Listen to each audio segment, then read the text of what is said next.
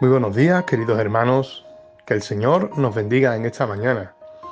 Quisiera dejarte con, algo que, ha sucedido en mi vida en este principio de semana. Y es que a nadie nos gusta empezar la semana mm, a contratiempo, ¿no? A contrarreloj o, contracorriente. Sin embargo, el lunes en el trabajo tuve un percance casi terminando el día, el hueco de la mañana, ¿no? Con lo cual tuve consecuencias, incluso tuve que, ir a, urgencias para que me pusieran unos puntos en, la mano, ¿no? Y todo fue porque entré en una habitación donde tenemos las herramientas y yo entré a oscuras. Entré con la, única luz que la puerta abierta podía dejar entrar y, y al tiempo, por la tarde, ya cuando el dolor hacía mella, ¿no? Me puse a pensar y pensaba que, a veces creemos que, que por mucho que conocemos el terreno, podemos ir como queramos. Y Dios no quiere eso para nuestras vidas.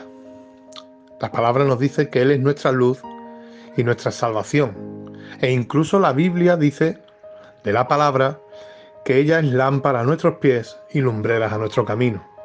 Y es que a veces lleva, pasamos tiempos en los cuales dejamos de orar, dejamos de leer con frecuencia la Biblia y las consecuencias no, nos lo creemos, pero las consecuencias vienen. Y esto me sucedió a mí el lunes, que entré eh, en mi trabajo, en la área donde, en la habitación donde tenemos las herramientas, y como iba a soltar simplemente una herramienta, no quise encender la luz. Con las consecuencias de que me tropecé, me caí y me hizo un gran corte en la mano. El Señor sigue siendo esa luz para nuestras vidas. El Señor sigue siendo esa luz que nos transmite paz, amor, sosiego, templanza, mansedumbre. Eh, eh, eh, la luz es aquella que nos hace ver todo lo que nosotros por, por nuestros propios ojos no podemos llegar a ver.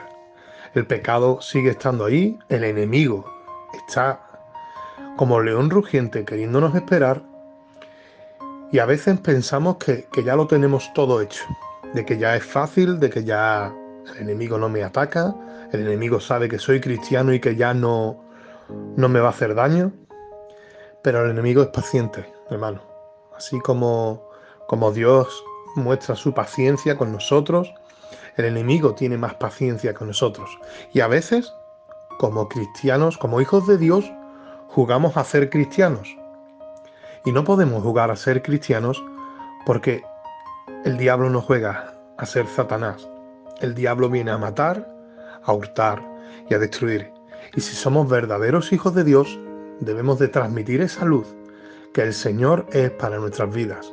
Allá donde vayamos debemos de reflejar y ser esos receptores que, que no solo reciben, sino que también transmiten a otras personas la luz que Dios es para nosotros te dejo con esta pequeña reflexión y con esta pequeña anécdota que, a mí me sucedió el lunes, creyendo que por, por, ese instante que entraba a soltar algo, en la oscuridad, creyendo que el terreno lo conozco a las mil maravillas, pero el enemigo está ahí, siempre, esperando el mínimo instante, el mínimo momento, para darnos el zasca, ese, ese tropezón para hacernos bastante daño con tantas consecuencias como, como me ha sucedido a mí.